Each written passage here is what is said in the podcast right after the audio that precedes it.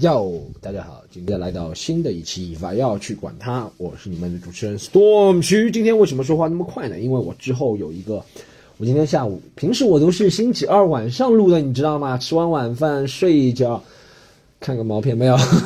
就吃晚饭睡一觉，精力补充一下，记忆力好一点。因为你知道我这个没有稿子，什么流程都没有，就一口气要讲那么多，然后都不剪切，所以我希望精力好一点的时候就挑在晚八点多钟录，平时都是。但今天为什么呢？今天晚上我要去苏州有个演出，所以不得不下午录。不得不下午录的原因，就导致今天不记性不好。今天记性不好呢，导致出了什么结果？就是我今天稍微要第一次写了一个稿子，但不是写了稿子，写了大纲了。就是看我把自己的弱项都向你们暴露了，就善于暴露自己的弱点，获得别人的同情，好不好？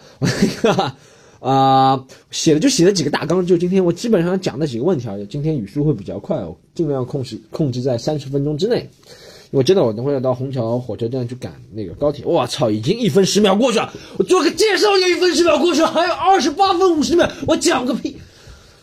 好吧，那个这样，OK，冷静一下好吗？嗯，讲第一个，为什么？哎，对了，讲苏州，先介绍一下今天苏州演出。然后今天苏州其实是和史岩还有昌叔、姜子浩他们一起表演啊，挺好的。我第一次去苏州表演，苏州，第一去第一次去，假牙没戴，今天讲话有点口齿不清啊。第一次去苏州表演。中文以前都是表演英文的，以前英文都没有什么区别嘛。别人一直问他说：“说你有发现吗？中国人笑点这样啊，美国人笑点这样，德国人笑点那样，德国人没有笑点了，德国人哭点那样。”我觉得其实跟哪个国家的人没有关系，是基于你所处的那个文化、那个环境有关，你懂吗？就是，比如说，比如说啊，我不知道你们能理解到这么深吗？一些观众。天天说哦，全世界都不一样，中国笑点博大精深的那些人，就是你说的那些笑话，老外也懂，就因为他生活在这里，你懂吗？但生活在中国的美国人和生活在美国的美国人笑点又不一样了，大家知道这一点，所以这是一个文化背景的关系嘛？啊，我觉得都差不多嘛，但中国真的就像。我刚说的笑点不一样，确实有时候笑点不一样，因为你想上海的笑点有可能就跟苏州不一样，对不对？上海可能，苏州可能更加甜一点，更加酥一点，更加软一点，跟食品一样，吃的东西一样。北方可能更加硬一点，就像我的有些段子，在北方可能就没有效果，或有些段子在上海就没有效果，它北方就有效果。思维方式啊，人啊，处事啊，都会有点不一样，导致它幽默不一样。所以幽默是一个很神奇的东西，它会根据人的心情、经历。见识不断改变而改变，所以这东西是会成长的，好不好？要讲一些大道理。嗯，好，下面讲苏州表演，那个我就要到虹桥火车站去赶高铁。大家知道我有一个神奇的技能，你知道吗？我特别现在特别会节约时间，怎么说？就是飞机我还不敢冒险，一般赶飞机的话，上次讲了那个误机的事情。一般赶飞机的话，我可能国内航班提前一个半小时到，国际航班提前两个小时到。飞机我倒不敢，还没有玩出心得。然后，但赶高铁我特别牛逼，我每次都能在，比如说三点发车，二点五十五到高铁站，叭叭两个箭步，钻过那个安检，我都不检，你知道啊？钻过安检，然后把翻翻越栏杆过去，正好到那个口，二点五十八，正好提前两分钟到。特别牛逼，每次都提前两分钟，这都是为什么？我一般在国内，那个西藏和新疆我还没去过，但其他省市的话，我一般就叫他们订高铁，因为高铁我真的不需要提早到，提前两分钟就可以了。我每次都算的好好的，提前两分钟，路途啊，然后出门，各种意外情况都算进去，两分钟。这就跟我以前的经历有关。我以前做工作合起来讲，以前做过工作。那个工作是一直要去出差的，你知道吗？就到上海周边，然后江苏啊，然后浙江、江苏比较多啊，常州比较多。每天要坐高铁，我以前一周要坐四次高铁，那一个月就十五次到二十次。所以我就想嘛，每天想一天如果提早到二十分钟，对啊，然后十五天就三百分钟，三百分钟那可是五场 NBA 啊，所以。就不能这样，然后我就锻炼出这个本事。讲到这个工作，以前我这个工作是那个汽车就通用公司的汽车驾驶不是驾驶员啊，汽车测试员。因为我在澳大利亚啊，大家如果知道我的话，我在澳大利亚学的是那个汽车技术嘛，然后 automotive technology，automotive technology。然后学的是汽车工程，然后回来之后找的几个工作多多少少都会跟汽车有关。为什么要讲到汽车呢？因为前两天上周不是上海下雪吗？然后我朋友都很惊叹，你知道吗？你就能看出谁是上海人，谁是外地人。下雪的时候，真的上海人都很没见识啊！上海人看到下雪就会说：“哎呦，下雪啊！哎呦哎呦，好看！拍照片拍照片！哎呦，带点回去带点回去，然后就把雪铲在塑料袋里带回去。”外地人就不这样了，外地人看到下雪都是这样的。哎呦，下雪了！来来来来，十块钱一把，十块钱一把，雨伞十块钱一把。这是我讲的一个段子，因为现在不下雪不能讲了，所以免费在这个播客里面跟大家讲，好不好？大家免费听到了现场的效果，鼓掌。嗯，那个好，大家插播一条，大家可以关注我 Storm 徐单口喜剧在新浪微博，还有我们这个不要去管他的微博，好吗？在。新浪微博，然后你给我留言，留言好的话，留言好的话，留言好的话，留言好的话，我可以跟你相交。留言好的话，我会回答，回答之后有可能在这个播客里面播出，好不好？已经六分三十三秒了，快二十四分钟啊！对，大家可以给我留言，留言可能还会抽奖嘛，各种活动都有，好吧？然后为什么会讲到这个工作？因为我上一份工作就讲那个。啊，会出差的工作，之前是在出差嘛。一开始我们得有一个零售商、供应商是在江苏常州，我一直要去那边做质检工作，看他们的那些车不上的车车上的零部件是否过关嘛，就抽查。后面我换到了那个试驾组，然后通用试驾组特别爽。就我想到下雪，你说这个雪真的算什么？以前啊，我们到安徽广德，大家知道吗？在哪儿？就是在嗯。怎么说？浙江、江苏跟安徽的交界处，三省交界的一个市叫广德市。它在那个啊那边竹林、竹海叫什么？南山竹海？哎，那个叫什么？浙江什么地区啊？不是莫干山那边什么地区啊？浙江？咦，我操，我忘了。反正浙江很多竹子的那一片地方，跟安徽交界的那块地方。然后通用就在那里有个试车场嘛。然后我们以前经常就。冬天，大冬天，大冬天啊，然后下着有很大的雾，然后下雪，然后先开过去，然后在试车场里开。然后最刺激的是什么？大冬天下了很大雪，那边下雪积得很深的，那边积雪最起码可以达到半条腿吧，可以到膝盖吧，最起码，然后就三四十厘米总有的吧。然后就开啊，在路上开啊，开完漂移啊，然后怎么样，就开始测试车的性能，因为。我不知道大家知道吗？然后冬天，上海这种地方属于真的是上苍眷顾的城市，你知道，没有什么重大自然灾害，没有极端天气，对吧？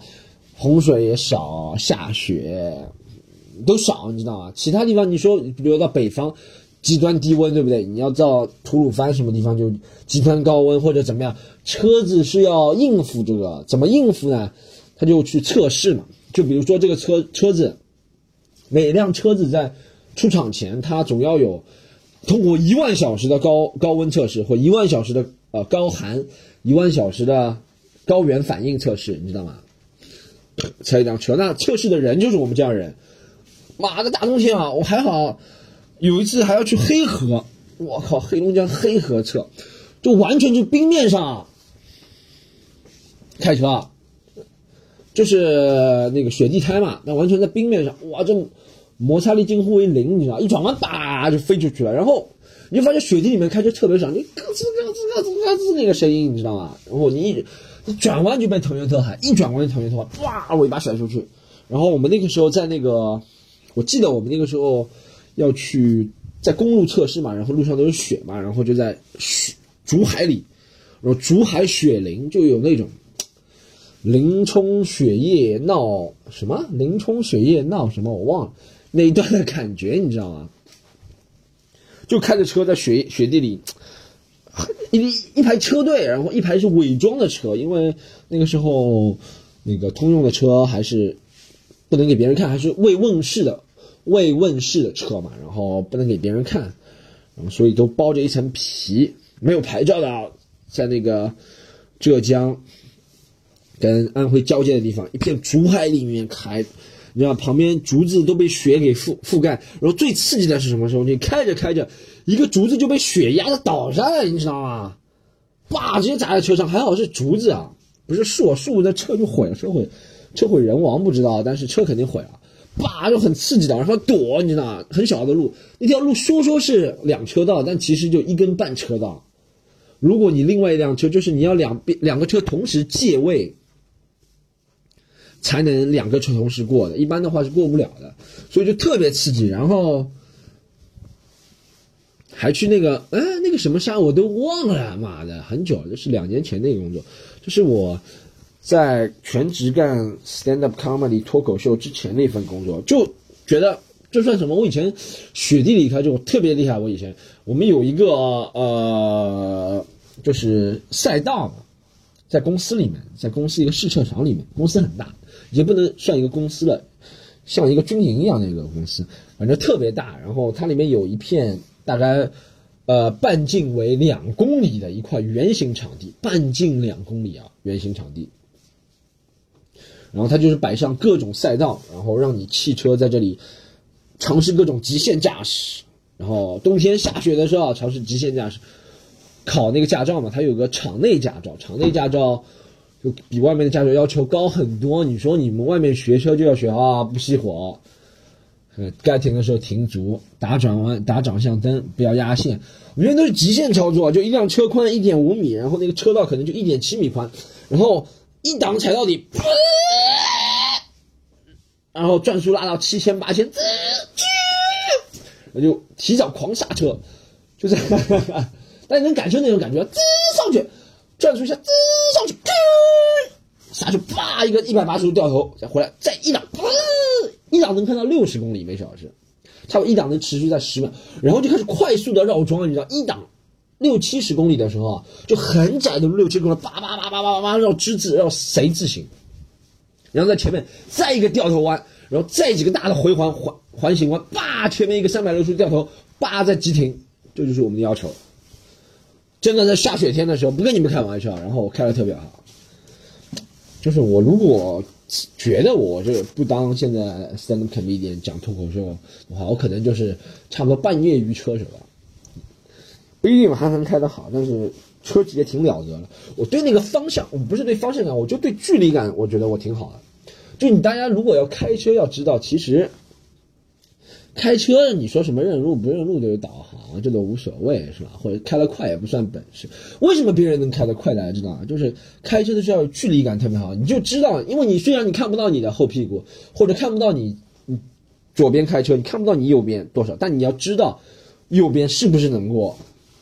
就比如说你你的车呃车宽，比如说车宽有一米，这条前面那条道一点零五米，你就知道。一点零五米一米，你就知道这五厘米肯定能过，这就是一个能力。老司机，你看，所以看老司机那些，呃，平行倒车、平行移库啊那些东西，它可以前后就差个三四厘米，就差大概大拇指盖的距离，它就能倒进去。这就是对一个距离然后的一个感觉。开车最重要就是对距离的感觉。我以前车队里面我还算资历比较浅的，我就。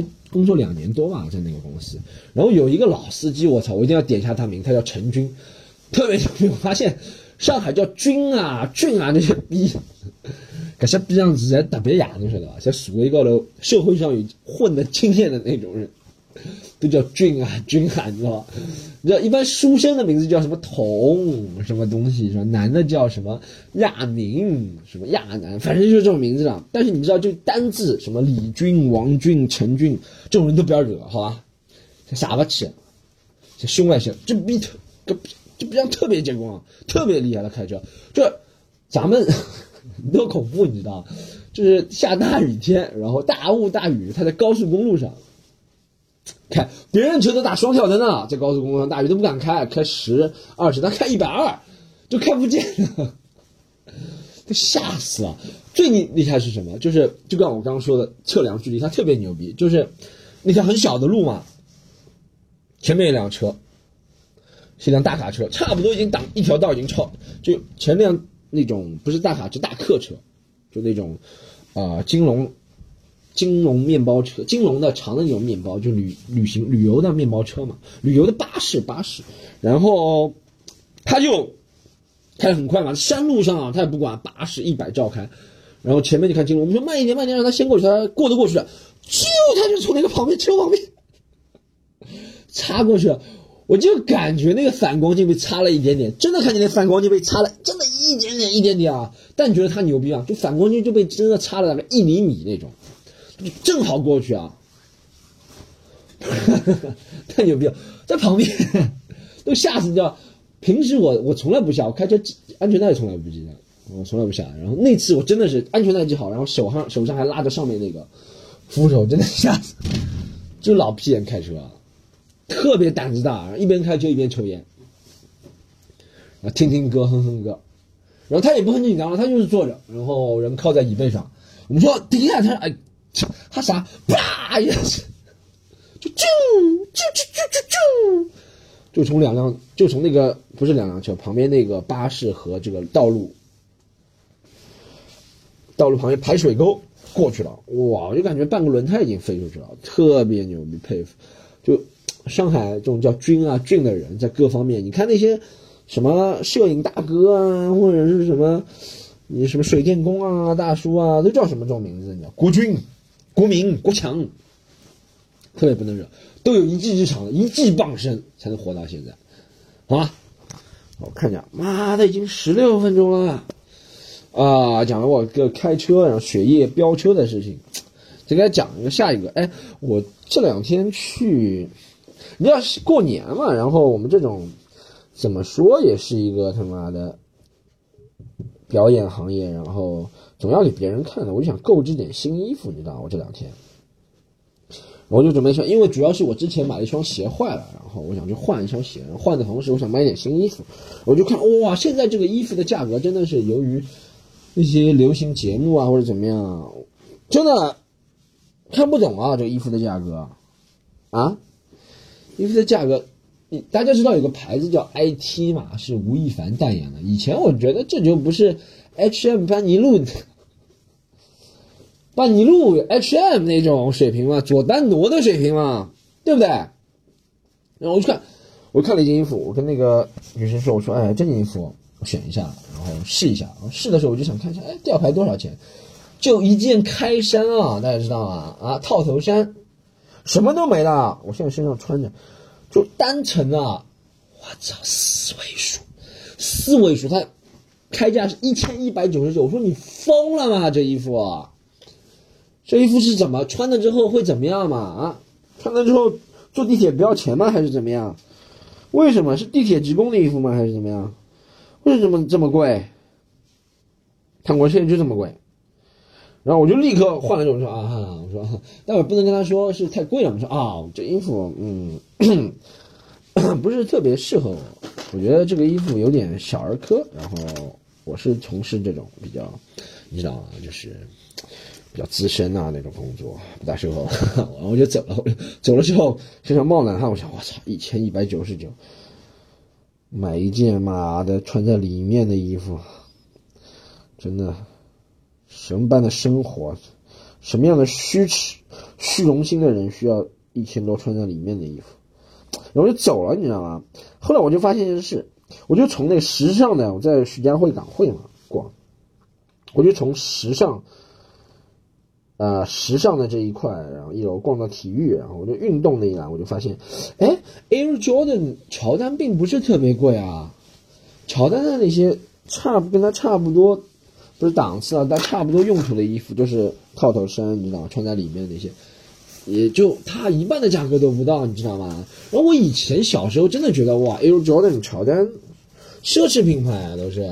咱小时候，啊，不要说过年了，十岁生日也没有过 Air Jordan 啊。但是长大的时候自己转点钱买，但是现在觉得真的，Air Jordan 价格一下好亲民，我就搞不懂为什么一下这么贵啊。这品牌就吴亦凡代言啊，或者是 PG One 啊或者谁代言，就是因为他妈那个狗屁中国游戏他，你看现在没人穿了。哎呦，你看我之前就说了嘛，前两集大家如果仔细听过就知道，我有前面有一集批判过说现在穿着小孩都选妈的 PG One，然后把帽子拉出来，对不对？然后什么那个那个 hoodie 是吧？就是连帽衫，然后怎么样？把帽呃连帽衫再戴个帽子，然后再戴个浮夸的那种眼镜。现在你看，妈的皮文被搞了，那些衣服销量也不行了。但真的啊，这个你说这个服装成本能有多少钱？一件要一千多，有病！就感觉这这个真的是钱不值钱啊。以前我觉得我以前我们过年的时候，妈能买一件佐丹奴。以前我妈给我买了一件佐丹奴，然后买了一个阿迪达斯的那种运动裤，我就特别开心啊，而且也特别贵。哎，我就发现阿迪达斯或者耐克真的是良心企业，很多年没有涨价了。Air Jordan 也是的啊，那运动品牌，我那个时候我就记得一件衣服就七八百吧，外套，然后一条裤子四五百，鞋子七八百，现在差不多还是这个价格。就有可能受到货币贬值、通货膨胀的原因，涨了个百分之十几、二十，但还是很合情合理的价格，你知道吗？相比较现在，妈的，随便吃个网红食品就五六十、七八十而已，一双鞋七八百，不是特别特别贵，不是贵到以前那种不能想象的。以前我爸妈工资才两千多啊，要七七百块买双鞋给我，哇，那不要他们命了，对不对？现在妈的租个房都那么贵，七百块买双鞋还是可以啊。虽然不是我我让我妈买，就我穿衣服现在就两个牌子嘛，一个是自己买的牌子，还有就是我妈买的牌子。我妈的都袜子啊什么的，我妈买的。就她如果给我买衣服，我是完全穿不了。我就可能就近个近五年开始有分歧。我以前刚二十出头的时候，我妈给我买一些衣服，那个时候挣的少，然后。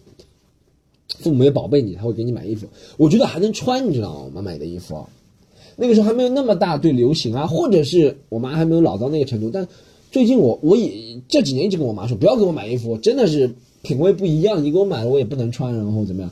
她还是忍不住要给我买，你知道吗？最近给我来买了一件羊毛衫，高领羊毛衫，里面还有花的那种，黑色的，然后胸口还会浮起，有三排花的。你笑死我说，这不是给我买，是给外公买的，是吧？我我妈，真的就特别，就近五年有特别大的分歧，就那时尚方面。以前他给我买那些，我还有时候还会穿呢，但现在真的是近五年，我买没一件能看的。买一个外，他给我买一个外套，买一个什么大红色的，你知道吧？然后 前面还有个什么中国加油什，反正就这么东西。怎么穿出去大红色的？还是羽绒外套，不是那种好看的剪裁的，是羽绒服，大红色的。哇靠！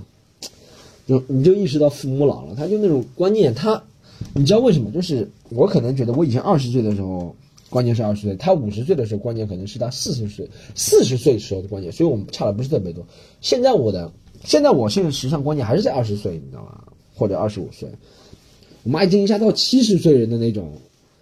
你看他跟他一起跳广场舞啊，或者唱歌，或者怎么样，都是些老年人，他就天天耳濡目染，或者天天就看，他就觉得，哎呀，那个就是应该穿着就是这样。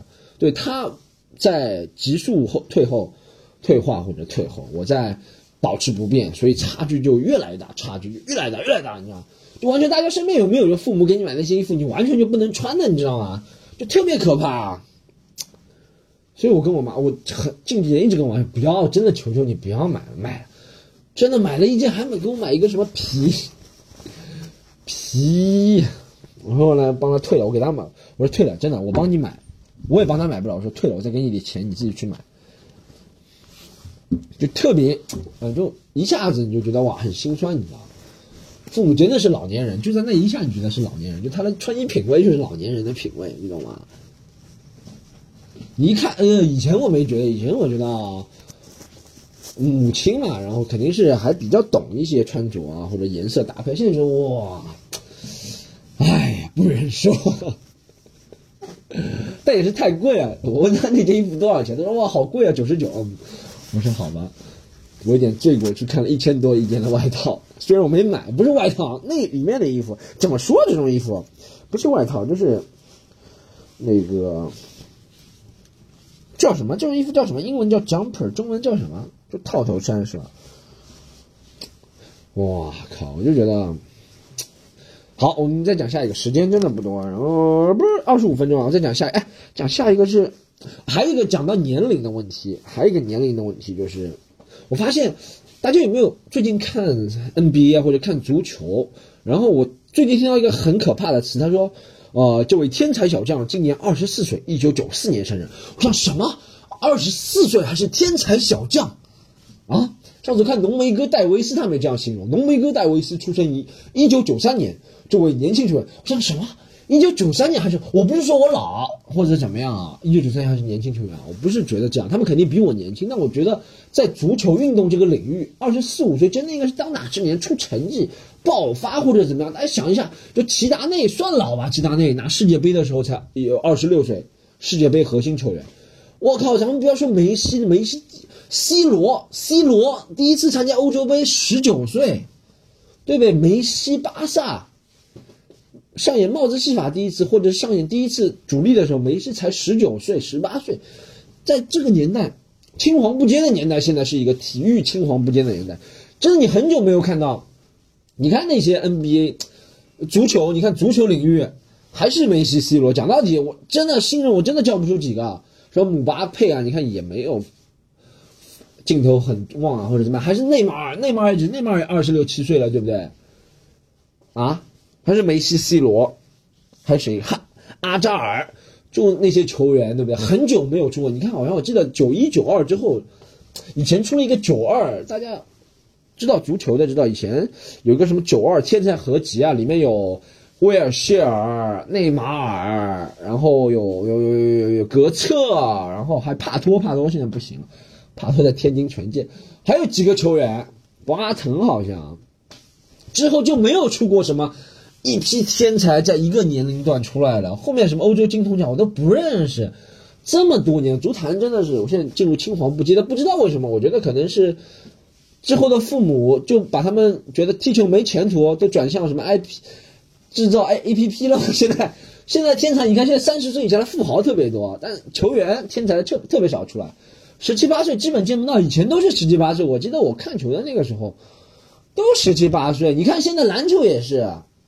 还是勒布朗、库里、杜兰特、威少这几个人，对不对？你看九五后的基本没有，因为我上次看那个网球也是，有一个九五后郑郑玄好像不是九五后，唯一一个九五后是一个英国人参加澳网。我在想，哇，那还是纳达尔、穆呃穆雷，然后费德勒天下。我觉得这个运动，运动可能越来越，你知道这是一个阶段性的嘛？可能你想。九零后之前出生的人，然后那段时间比较火，就是两千年的时候，两千年之前运体育圈是怎么贝克汉姆啊时代，然后因为他们八八十年代末出生的人，父母都是在两千年前，他们十岁以前把他们呃输送向职业体育嘛，那时候觉得比较火。但是九十年代末出生的人，到一零年代，那个现在一零年代开始最火的，就娱乐啊都不行了，都变成什么？啊，造个手机软件，然后怎么样？你看，未来几年肯定出了很多那种什么手机天才，你知道？A P P 天才的，看乔布斯长大了，就十八九岁就开始发明那种什么阿隆马克思那种人，就发明那种啊，我发明一个不要啊，能量都不要的汽车，那个汽车吸收太阳能，叭一下子在水泥里面飙，对不对？然后那个汽车能够直接告诉你，那个汽车就跟黑暗游侠一样，能告诉你前方前方有路障。路障宽为一点五五厘米，一点五米。你的车宽为一点五十米，我认为可以走。Go，肯定会发明这种东西。对，你看，真的运动青黄不接，我就想到年纪大就想到这个事情，我就觉得很可悲。还可悲的是什么？前两天我我爸在看球，然后在看网球，然后他问我，他说费德勒三十岁了吧？我说不不，费德勒快三十七岁了。他说啊，费德勒三十七岁啊，这个老家伙，哇，太厉害了，这个老家伙。我 我爸六十二岁，他叫费德勒三十七岁老家伙，想想也可笑。但是你就知道，还所有的我以前讲过这个体育问题，就是所有的人还是他们能够认识的那一批人。你看网球，他们就觉得时间一直没走，二十年还是费德勒，对不对？篮球还是勒布朗，还是这几个人，足球还是 C 罗、梅西，就很青黄不接。你看我们中国体育也是的，中国你哎。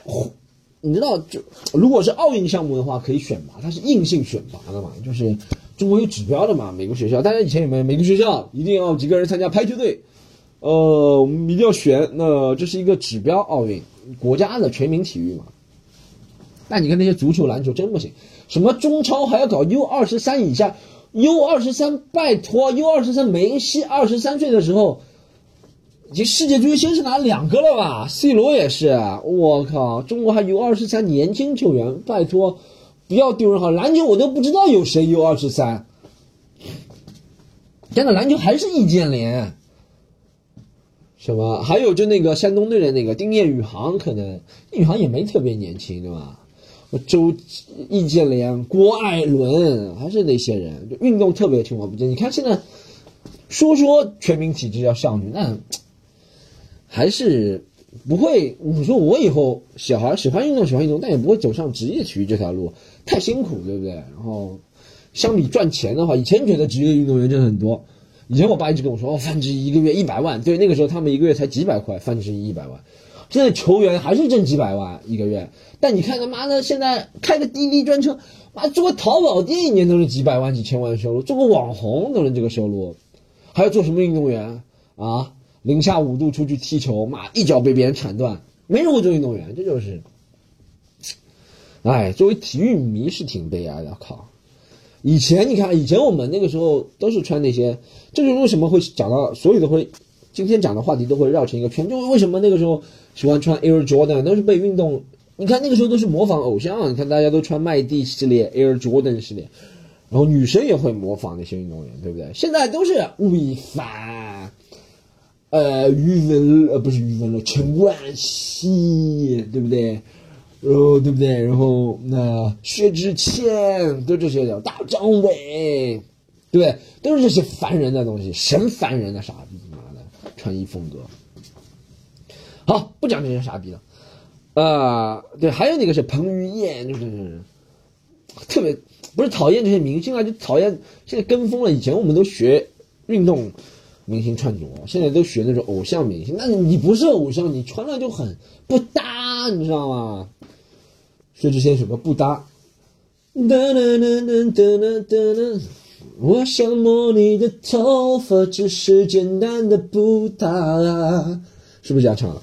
呃，好，我再回答一个问题。有人回答我，他说他有人问我一个观众啊，小李后面几个字我省去啊，他说，storm，我想问你一下，他说快要过年了，要跟老板提出辞职，但又不好意思提。怕是被说想拿完年终奖就走怎么办？啊，你这个算是问对人了，好吗，这位朋友？然后我是辞职界的专专家，我呃工作了，工作大概工作经历差不多六七年吧，我差不多辞职辞过六七次，每次都是我。那我觉得这个东西其实没什无可厚非的呀，他也老板也会算到这个人员流动量，就没事的了。你也不是核心骨干力量，你有什有什么不好意思提出辞职的，对不对？拿着拿着钱就走嘛，对不对？也你应该拿的，辛苦了一年了，拿回年终奖。呃，我觉得你可以不要做的太明显了。年后讲，我一般都是年后讲的，年前不讲。年前大家都开开心心，平时该怎么样还是怎么样。但我平时会渐渐怎么说，你知道吗？就是，呃，我不知道你能不能体会到那个度，就是你如果要辞职或者怎么，你会你要渐渐的。一个变渐的模式，如果是一个函数的话，有一个往下的一个函数，就是你在公司当中的，或者你在你这个圈子，在那个企业当中的一个呃 appearances，或者是你的一个影响力，或者是你一个抛光露抛头露面的机会逐渐变少，变少到一个程度，可能在前几个月你就要预谋好了，你不能说前几天还接个大箱子，说我这一单一定要把公司挣一千万，明天说老板我要辞职了。这老板肯定不开心的，对不对？你要渐渐的影响力变小，让他潜移默化当中觉得，哎，没有你其实也无所谓，你也达成你的目的，他也不受到心理受到打击，或者他也没面子，他也不会觉得没面子，是不是？你觉得我说的对不对？我一般我上一个工作就在这个通用辞职，就是因为我想全心投入这个 stand comedy 嘛，然后是想讲段子嘛，讲讲脱口秀嘛，嗯，我就一开始他就知道，一开始他们就知道我。讲这个的，所以他们后面也没有太惊讶。然后我可能中间还没辞职之前的一年，我就请过一次长假要去澳大利亚表演，他们也没太惊讶。所以到我最后提出的时候，他们也没觉得很惊讶。他们也没觉得我耍他们，就是你要之前要帮别人讲好，就是你要渐渐的一点一点一点一点把你的意意愿给吐露出来。他觉得不惊讶，你不能前两天表现的热情高，就跟分手一样。你要如果你要分手，可能一点点冷淡。你前两天还说发下誓言，说要怎么样山盟海誓，我们要到土耳其，什么要看东在东京铁塔第一次跳，你要 你什么东京铁塔要去土耳其，走过了蒙特巴黎，还要去巴黎。明天跟别人说分手，别人肯定受不了，对不对？你要今天去他家，把你以前的那个行李箱拿回来啊。什么？过两天跟他说约会不约了，要去跟另外一个朋友看电影，或者再怎么样过了几个月就自然就淡了，是吧？你不能一下子，对不对？不能一下子抽了太快啊！你要慢慢抽，慢慢抽，慢慢抽，抽丝剥茧，慢慢抽，才让别人不觉得疼痛啊！我不知道你能懂吗？这个大家如果有想辞职或想换工作，觉得现在可能说有点晚，但是大家以后也。有备无患嘛，知道这一招。这是我来分享一些人生经验。我就是一般，呃，我有两次其实辞职是挺丢脸的，或者挺失败的。前面那通用的处理的还不错，或者怎么样。有两次其实是挺失败的，就是我有两次是有一次吧，我说一下，在一个。公司那公司是做室内装潢的，我也不知道我怎么会误打误撞进入这个行业室内装潢。然后我辞职的时候，他们是把我解雇的，就等于他们说我表现不好，太幽默。他们说就是你不能天天上班时候讲笑话。然后有一次，他们一个澳大利亚、加拿大的代表团过来，然后，呃，这检查室内装潢嘛，然后地上有一些脏的，然后我就开始在地上开始打滚，那是比较年轻，五六年前，然后。就天天想着搞笑，做一个肢体搞笑剧给他们看，然后那个老板就非常生气，他说：“我就叫你擦个地板，你表演什么段子？” 他就把我解雇了。我操！我还没来得及，我本来就想离开那个公司，我就觉得那个公司文化不对，你知道吗？那个虽然老板是一个外国人，但是一个很垃圾的，就伊朗这种国家的第三世界国家，就好像他也有点相信正能量的。他就说：“We our company, our company is the best company.” We gonna make the best out of Asia. Let's go, company. 你就觉得啊，妈的，到一个合资企业、外资企业也逃不了这些正能量的。嗯，但我有点让别人解雇，其实是不好的，你知道那个时候我还心里防防线还没建设那么好，或者是自己还没那么皮厚，就感觉有点受不了。我说我怎么？我在国外留过学，我什么没见过，英语这么好，怎么能被你解雇啊？老板过来，我要跟你辩论。I want to debate with you 啊！时候老板根本不讲你，他让一个人事部的人来解雇，你知道吗？人事部小姑娘才上班两周，他就过来解雇你，他就跟你说：“哎，Storm，不好意思，我们觉得你不合适。”然后我说：“啊，不合适啊，这样赔钱。”说：“啊，赔钱，只能赔一点点啊，没办法。”他说：“或者，他说，哎，一般他们都很坏的，人事部那种人很坏。他说：“你，我们只能赔你一点钱。”或者你不想辞退也可以，然后你要好好工作。二是你的工作任务会加重，怎么变成一种？你知道，他就变成一个把柄了，就等于怎么这么小儿科了？就等于啊，你在手我手上有个把柄，之前不好好工作，现在你工作任务要加重来还债，不是这样的，好不好？工作是所有人一起完成的，好不好？如果我工作员工没有工作做好，老板也负很大的责任。老板工作为什么不加重？妈的，你工作为什么不加重？你人事啊，你算什么东西？你挑一点好的人，好不好？你挑一点能够，你不是挑一点好，你挑一能够在合作在一起的团队。就比如说这个团队都是很那种 nerdy 的气息的，或者是很内向的气息，或者是闷声大发财气息，你就合作在一起。这个团队都是很嘻嘻哈哈的、开朗的，就合作是 PR 的问题啊，是不是 HR 的问题？是你 HR 的问题。OK，妈的，好。就传授哎，那个好，我今天差不多录到这儿，然后今天讲一些有的没的，录到这儿啊，这几个广播，一个是我三月十号啊会来到北京进行表演，两个专场，一个中文，一个英文，大家可以嗯知道更多可以就加我微博，然后或者是加我们管理员我们工作人员的微信 comedy un 好吧，c o m e d y u n。了解我更多的，或者是我们这组织在上海喜剧联合国在上海的更多呃演出情况。然后我三月十号会去北京，三月底会去墨尔本，希望在墨尔本悉尼有更多。不知道十个观众里面有没有有趁巧碰到一个人在南半球？南半球，我操，我可以自称是南半球最大的播客啊！希望能碰到你们，好吗？然后大家可以这样，还有微博嘛，这么多喜剧联合国，然后 Storm，还有不要去管它，都在关注，好不好？然后喜马拉雅也订阅一下，大家，呃，喜马拉雅，然后还有啥？喜马拉雅还有 App Store。订阅一下 iTunes，还有现在爱奇艺也会上啊。今天就讲那么多，因为我之后去表演，希望今天会是爆场。最好是我等会上线的时候，你先听完我这个，再听我爆场，你会更加有联系感，更加喜欢我，好吗？自恋，然后啊，哎，是的，你确实，你先看到一个人在电波里或者电视上看到他，在现场身临其境看到他，会有一种感觉。就像我看到朱桢，我以前觉得朱桢也是个明星，我电视上天天看到他，在现场看到，哇，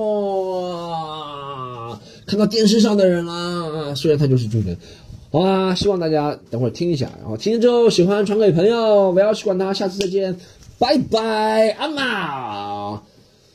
It's been a long day without you, my friend.